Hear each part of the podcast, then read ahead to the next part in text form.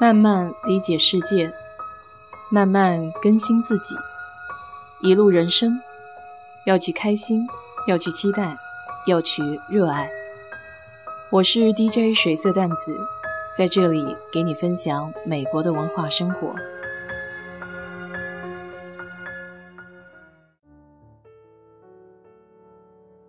前几天看了一部比较有意思的美国影片，叫《亲爱的，我把孩子变小了》。英文名叫《Honey, I Shrunk the Kids》，是一部老少皆宜的片子。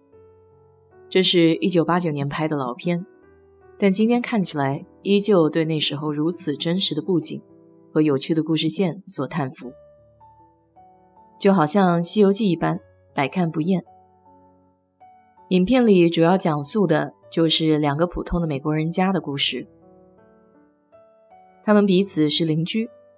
左边的那家男主人热爱搞科学发明，弄实验，因为经费不足，所以只好把实验室放在自家的阁楼上。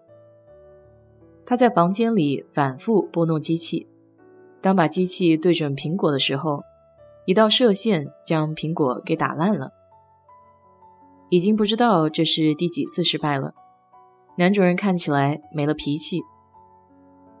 这家的女主人是房地产经纪人，所以时不时会出差，平常没有太多的时间招待家人。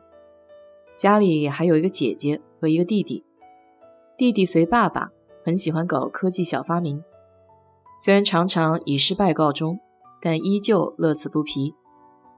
姐姐喜欢唱歌跳舞，性格很外向，人长得也很漂亮，就连打扫卫生都可以举起拖把。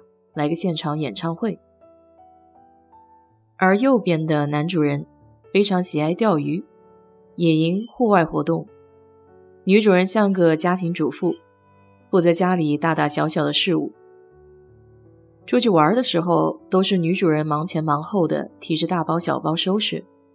显然，男主人有一些大男子主义，这点还体现在强迫他大儿子和他一起去钓鱼这件事情上。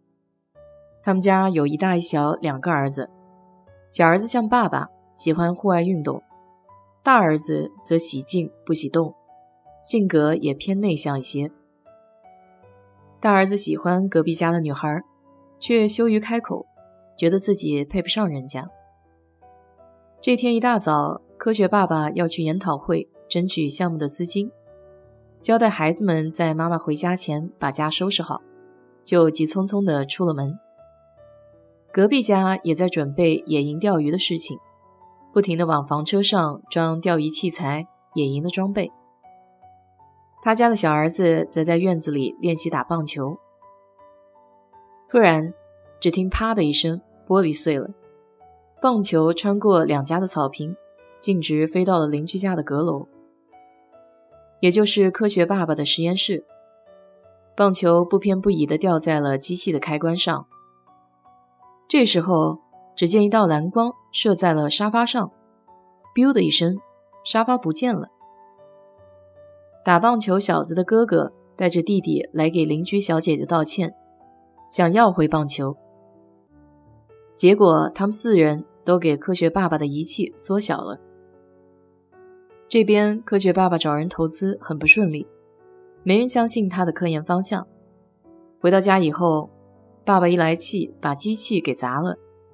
缩小后的孩子们死命的喊爸爸，可声音太小，根本就没有办法听见。科学爸爸开始清理被自己砸的到处都是零件的地板，也顺便把孩子们都扫进了垃圾袋。大人们回到家后不见孩子，先一开始以为只是他们出去玩耍了，结果左等没回来，右等也没回来。最后只能紧张地报了警。科学爸爸大胆地猜想了一种可能性，因为他在阁楼用放大镜找到了被缩小的沙发。到门口一看，垃圾袋已经给拉了一个大口子。想到孩子们应该在自家前院的草地里，科学爸爸都不敢在草坪上落脚。缩小后的世界是神奇的。草坪变成了大森林，蚂蚁变成了庞然大物，洒水系统一启动，就如同发大洪水一般，连一小块乐高都是能栖身的地方。最终，孩子们排除万难回到家中，一切都恢复了正常。这个故事的大纲很简单，但影片的想象力十足，包括自动除草机，在缩小的世界里，那样的机器在草坪上跑起来，就如同地震一般。那个年代似乎不需要什么特别大的场景，特别高超的科技，只是认认真真的讲故事就很有代入感。其实，很多人小时候都会对未知的事情感兴趣，有不少奇奇怪怪的想法。比如，我就喜欢到处探险、找洞钻、探索废旧的仓库，甚至有段时间，我还自己开始写科幻小说。关于在大脑中放芯片的故事，想象力是很珍贵的。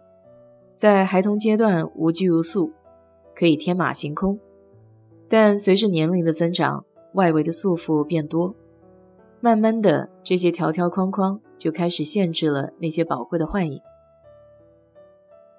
但愿不论是何年岁，我们都还能保有一颗真挚的童心。好了。今天就给你聊到这里。如果你对这期节目感兴趣的话，欢迎在我的评论区留言，谢谢。